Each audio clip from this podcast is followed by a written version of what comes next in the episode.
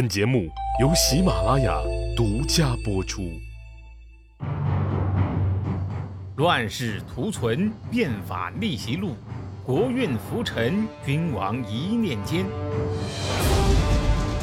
看两千五百年前的战国乱世，各国如何解锁强国路。骗神谢幕。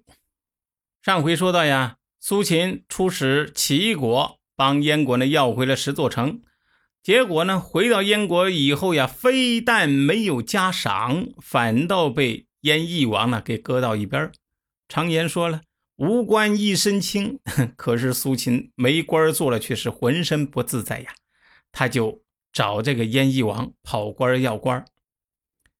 哎，怎么要呢？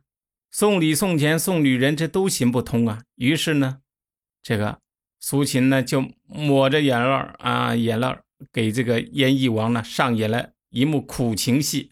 我觉得现在这些跑官要官的都可以学学啊。我，哎，本是东周一个农夫，大王却对我以礼相待。如今我为大王税退了齐国的军队，收回了失地。可是回国后呀，连职务都没了。这一定是有人在您面前重伤啊，说我不忠。可我的不忠实，不正是大王的福气吗？忠诚的人其实都是在为自己呀。如果像曾参这样孝顺的人，伯夷这样廉洁的人，尾生这样诚信的人来侍奉大王您，又怎么样呢？哎，那是太好了呀！苏秦一听，哎呦，感情燕翼王这次没着他的道啊，一口气儿差点就没背过去。可是不行啊，得将骗术进行到底呀。所以他继续。可是大王，您想过没有？曾参为了尽孝道，连在外面过一夜都不肯。他能为你到齐国出这趟长差吗？伯夷宁肯饿死在首阳山，也不肯做周武王的臣子。他能为您去齐国要回十座城吗？尾生和女友约会，女友放了他的鸽子，他死死的在约定地点等。洪水来了都不走，活活的被淹死。大王，你能让这样的人去税退齐国的军队吗？而我苏秦，为了燕国抛弃老母，离家千里，到头来却在国君面前落个不忠诚的罪名。我我我我冤呐！这个燕翼王啊，听着听着。又动心了，哎呀，这苏秦这张嘴可真不是盖的呀！啊，死人都能给他说活了。又追问了一句：“那你自己不忠诚也就罢了，难道还有因为忠诚而获罪的吗？”苏秦说：“大王，我给您讲个故事吧。啊，讲故事的模式，那不就是骗局的终极模式吗？”这个燕翼王脑瓜子马上。听着这故事就开始晕乎乎的了。有一个人呐，在很远的地方做官他的老婆和别人私通。这个人呢，快要回来了，和他私通啊，和他老婆私通的那个人呢，就很担心。他的老婆就说了：“不要担心，我已经准备了毒酒等着他呢。”这个人回来以后呀，老婆呢就让妾侍妾啊端着毒酒。这个侍妾呀。就很想提醒主人，但是呢，又担心主母吃不了兜着走。可是不说吧，又不愿意主人就这样送命。于是呢，他一个假摔，把酒给泼了。主人就很生气啊，将侍妾打了五十竹板大王，侍妾这样做，在上是保全了主人，在下保全了主母，自己挨了五十板子。这不就是因为忠诚而获罪吗？如今我苏秦不就是这样吗？苏秦这一说完，这眼泪扑哧扑哧，哎呦，那可伤心了啊！燕翼王脑子里面最后一点点不满呢，被苏秦洗的是干干净净。罢了罢了啊，先生您还是官复原职吧。哎呀，他也不想想，其实这故事不过就是苏秦根据中心思想瞎编的作文嘛。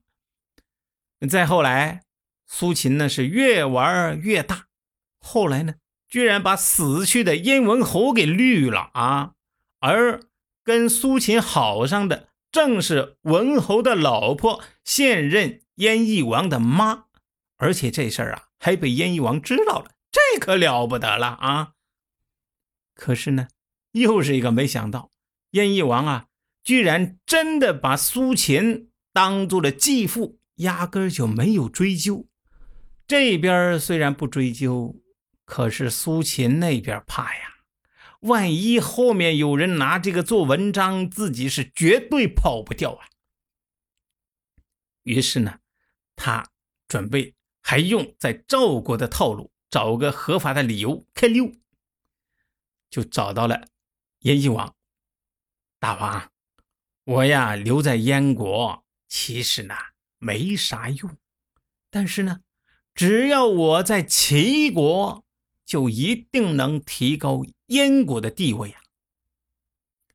燕翼王呢，大概是对苏秦与他妈的爱情还挺有信心的啊，觉得。自己呢，好歹也算是苏秦的儿子嘛，苏秦还能卖了自己，就说了啊，一切听任先生去做吧。于是苏秦假装得罪了燕王，而逃跑到了齐国。齐宣王呢，就任用他为客卿。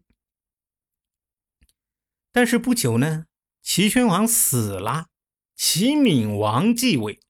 哎，这是一个脑子抽风的国君啊！前面已经讲过，苏秦呢就劝说闵王把他爹的葬礼呀办的是铺张隆重，用来表明自己的孝道。然后呢，大兴土木，王宫建的是高大巍峨，大规模的开辟园林，用一切方式告诉世界，老子有的是钱啊！对于新继位的齐闵王来说。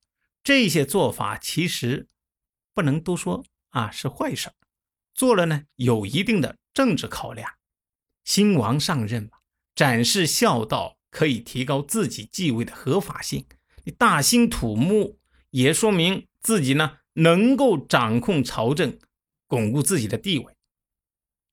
但是苏秦出这些主意却是另有打算。他的目的是要让齐国财政破产，这样啊，对燕国就构不成威胁了。这也是苏秦的游说的时候惯用的手法。苏秦游说为什么能一说一个准啊？因为他知道这个世界呀，谁也不是真的傻子。你要想这个说动别人，就得善于求同，就是呢，让一个方案。既能让你从你的角度得到好处，也能让他从他的角度得到好处。那么苏秦是怎么做到这一点的？他最后的信用又是怎么破产的呢？且听下回分解。谁按下了礼崩乐坏的启动键？哪些小弟逆袭成带头大哥？哪些大哥被带进了坑？又有多少君王魂断强国路？西哥从《资治通鉴》《战国策》《史记》中筛出战国大事件，为您剖析国运密码，轻松理清战国乱史。